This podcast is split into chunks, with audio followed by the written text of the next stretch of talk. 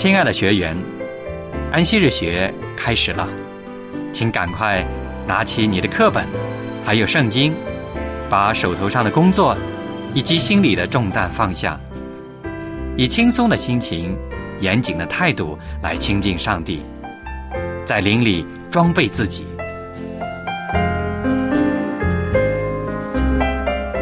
快来参加安息日学吧！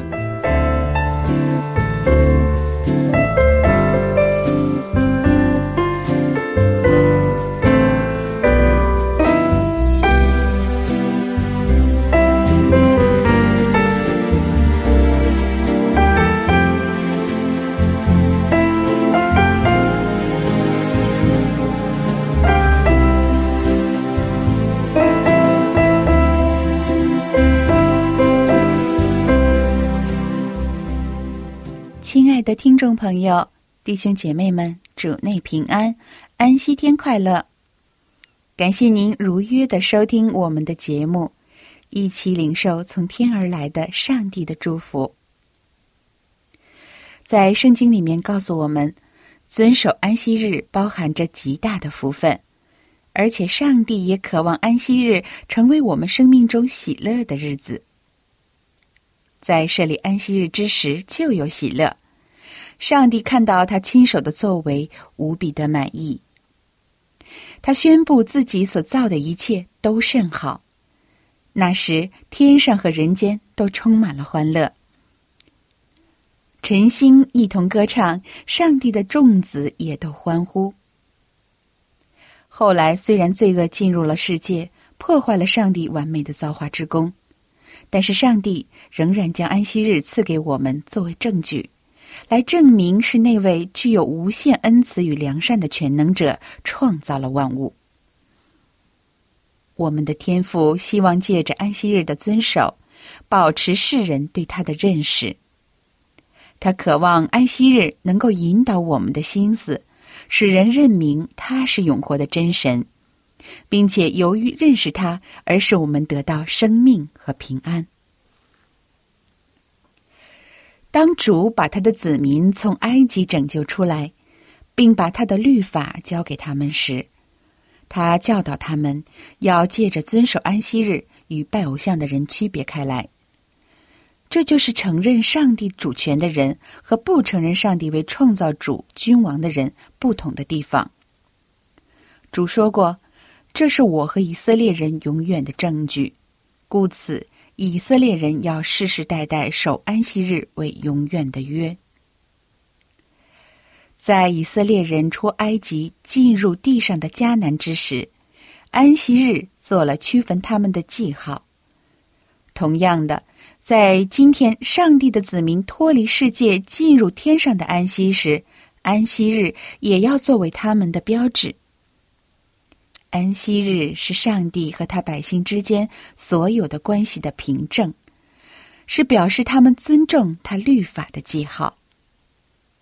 论到安息日，基督曾在旷野的云柱中宣告说：“你们务要守我的安息日，因为这是你与我之间世世代代的证据，使你们知道我耶和华是叫你们成为圣的。”这段经文记载在出埃及记的三十一章十三节。上帝赐给世界的安息日，是他为创造者的证据，也是他为使人成圣者的证据。那创造万物的大能，也就是按照他自己的样式重新造人的大能。对那些守安息日为圣的人来说，安息日就是成圣的记号。人若真心遵守第四条诫命，就必遵守全部的律法，这样他也就因顺从上帝而成圣了。正如对于以色列人一样，安息日赐给我们作为永远的约。敬重他圣日的人，安息日是一个证据，证明上帝承认他们为上帝的选民。安息日是一个金扣。将上帝和他的子民联系起来。上帝应许：你若谨守耶和华你上帝的诫命，遵行他的道，他必照着向你所起的事，立你作为自己的圣民。你若听从耶和华你上帝的诫命，就是我今日所吩咐你的，谨守遵行，不偏左右，也不随从侍奉别神，耶和华就必使你作首不作尾，但居上不居下。这是记载在《生命记》二十八章的经文。在诗篇的一百四十五篇三到四节当中，有这样的颂赞：耶和华本为大，该受大赞美。其大无法测度，这代要对那代颂赞你的作为，也要传扬你的大能。赞美能够开启我们属灵的眼睛，让我们看见上帝奇妙的作为，带领我们超越时空，经历上帝的大能。赞美也能使人更深的体会到上帝永远长存的慈爱。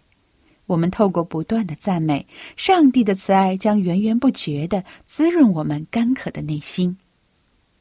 接下来，就有请爱德弟兄带领我们同声赞美，感谢上帝。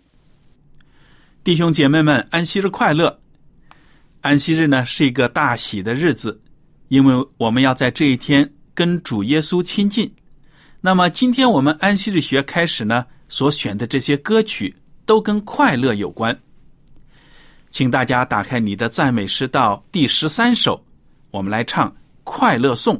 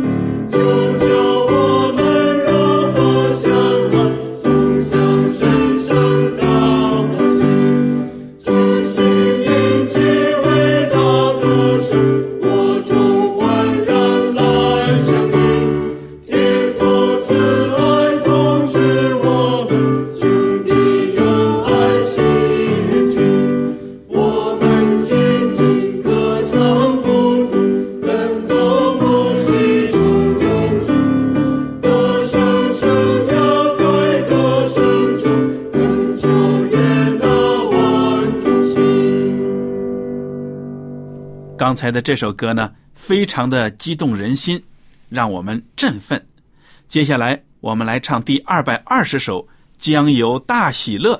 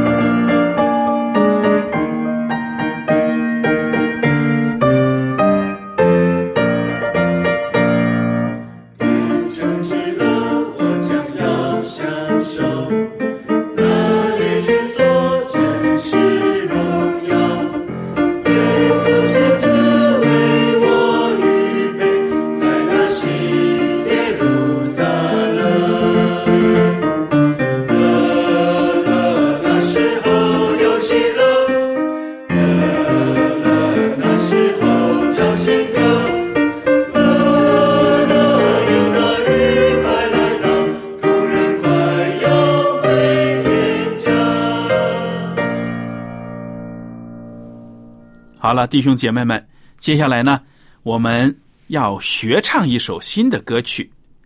这首歌呢没有在赞美诗里面，我想请肖阳姐妹来领唱，教大家唱。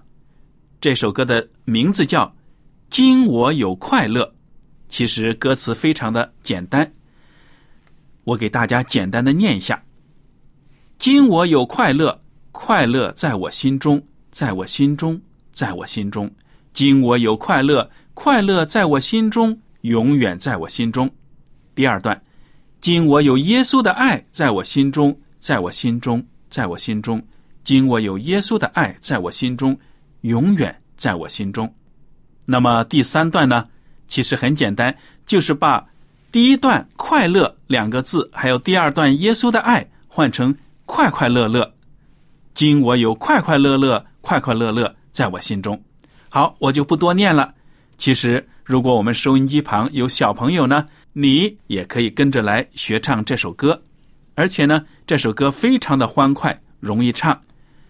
希望你学会之后呢，在教会里面向弟兄姐妹们表演一下。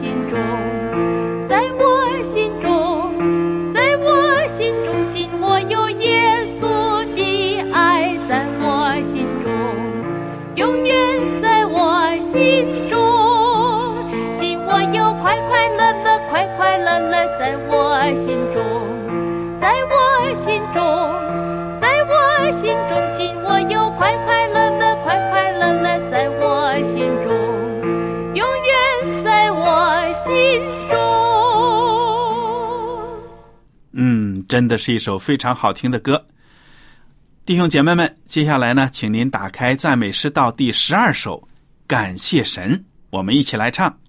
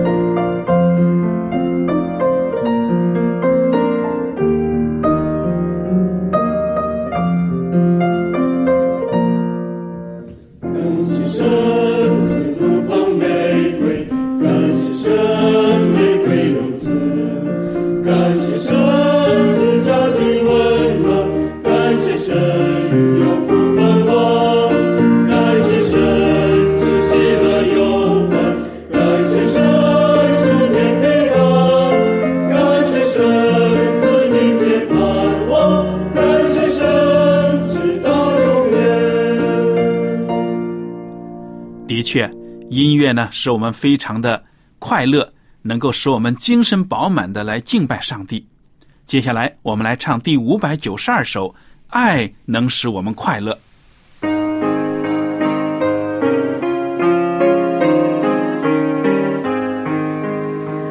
爱能使我们快乐，能除一切罪恶，能助我们。顺主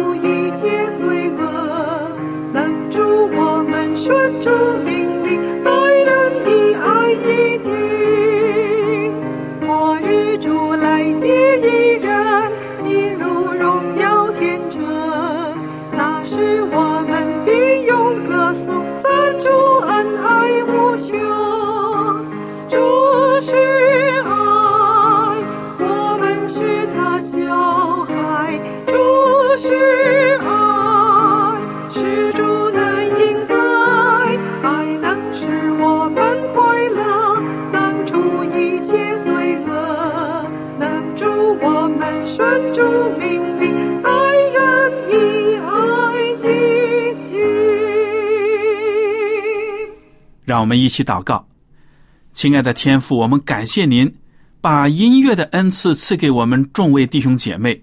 主啊，借着这些音乐，我们开开心心的预备好了我们的心灵来学习安息日学。此刻，我们求主把圣灵降在我们的身上，带领我们的学习。这样祷告是奉主耶稣基督的名求，阿门。好，感谢爱的弟兄的带领和祷告。下面呢，请您收听我们本期最新的圣公消息——个人见证。本期我们的见证依然是来自保加利亚，您将收听到由四十三岁的牧师斯托扬·佩特科夫带来的这个见证，题目是“教会兴起的奇迹”。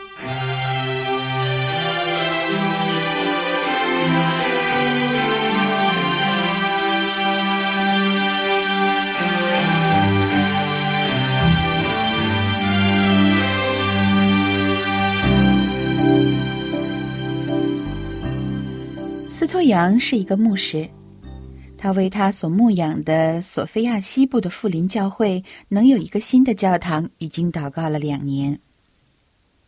他并不知道，他祷告的时候，位于美国的全球总会的主理已经决定要给他们一部分的捐献，为会众建立一个新的教会。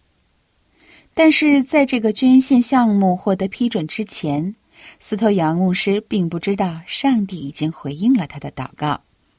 故事是这样的：斯托扬于二零一五年成为索菲亚西部福林教会的牧师。当时他与会众在福音派的教会的场地聚会。这间教堂坐落于市中心的绝佳位置，但是呢，他注意到一个问题，就是教堂死气沉沉的。人们就只是在安息日聚会而已，在这期间没有任何的烹饪课或是为儿童预备的节目，更没有祷告聚会。于是斯托扬牧师决定自己要寻找一座新的建筑。他走在街上，彻底的搜寻了整个街坊，却没有结果。但是他没有因此放弃，他反而成立了一个祷告小组。并将所面临的问题摆到上帝的面前。几个月过去了，二零一七年三月，斯托扬牧师停止了对教会场地的寻找。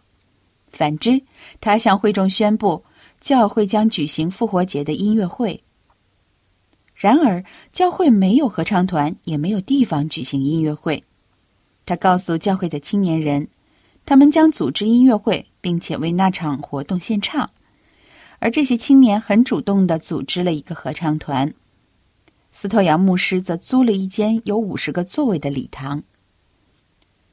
不过，在音乐会的前一天，房东把他们租的场地给收回去了。他说已经把礼堂租给了别人。斯托扬牧师边走边向上帝祷告。他经过一间有许多空商店的购物中心，他便考虑与业主来谈一谈。但是他心里想，自己只有一点钱，而且业主应该对宗教团体要租场地的事情不感兴趣。然而，当他打电话给业主时，令他惊讶的是，这位业主能租一间控制的场地给他们准备这个音乐会。他们举办的复活节音乐会非常的成功。之后，教会成员清理场地时，那位业主来看他们。业主说：“你们很特别，我预期会有很多的噪音和尖叫声，但是你们没有。”业主得知会众需要租一个地方当做聚会的场地时，他就拆掉了一堵墙，把两间店合并成一个大厅。业主还在另一层楼提供了三个场地，让他们可以为社区举办儿童节目。之后，索菲亚西部的福林教堂就搬进了购物中心里面。参加教会的出席人数迅速的增长，教堂的计划更如雨后春笋般的拓展，而购物中心也有了显著的变化。新租户开始搬进去空荡荡的购物中心了，因为有斯托扬牧师的音乐会租用场地，让业主的经营大有起色。业主大声的说道：“你给我带来了好运，很多人现在都在租这个店面。”他大声的说道。教友开始开设了健康课程、烹饪班和儿童节目。在这新的聚会场所，第一年就有五个人接受了耶稣基督，并且受洗。斯托扬说：“两年前这样的景象是过去想都没有想过的。以前的我就只是去教堂传道，然后回家。然而上帝却开了门，为我们预备地方。不过教会还是需要有自己的教堂。”斯托扬牧师知道，购物中心的租金不会一直都是便宜的。依据目前的情况，礼堂的空间有限，教会成员很快就会达到一百二十人。就在此时，斯托扬牧师从保加利亚教会的领袖那里得知，他的教会被总会选中了，可以使用一部分捐款提供他们建堂的资金。斯托扬牧师在得知消息后，内心非常的激动。回顾以往，他说：“当他开始专心传福音，不再为寻找教堂的着落担心时，所有的好事反而一件一件的发生了。”他说：“当我们计划租场地举办复活节音乐会时，上帝提供新地方给我们。就是在那一刻，我知道有天上的上帝会为我们提供一个自己的教堂。”为福音的施工而向前推进是很重要的。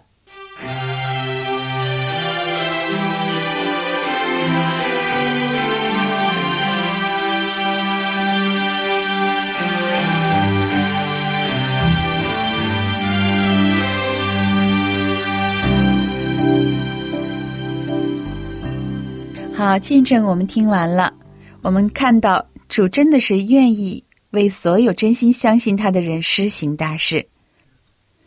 如果我们教会中的信徒们都觉悟起来，能够热心的祈祷，热心的去从事力所能及的工作，按照上帝所赐的亮光而行，我们就必定能够看见上帝的救恩，奇妙的奋兴一定会随之而来，罪人必会悔改，许多人会加入教会。当我们与基督联合。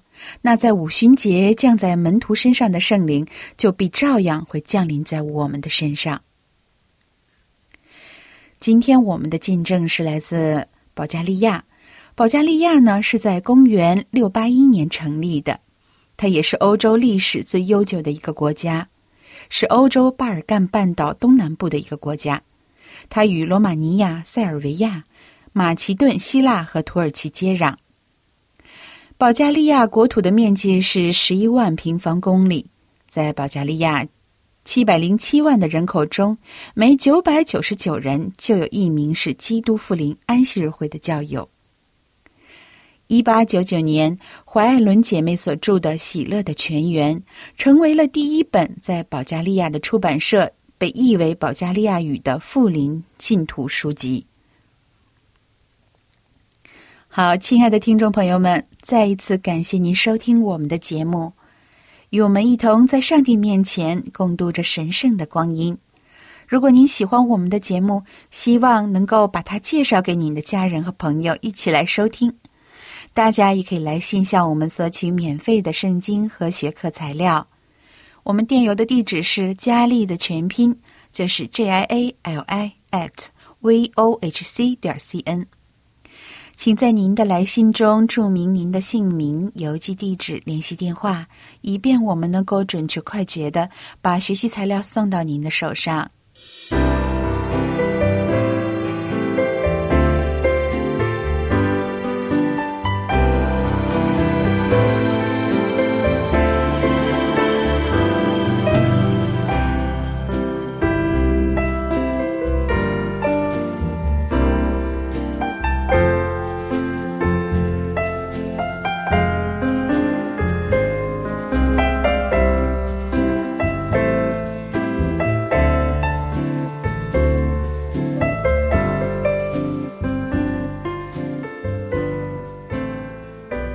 机前的听众朋友们，您现在可以将收音机调到合适的频率。一会儿我们将一起开始安息日的学科学习，欢迎您来参与。我们一会儿再见。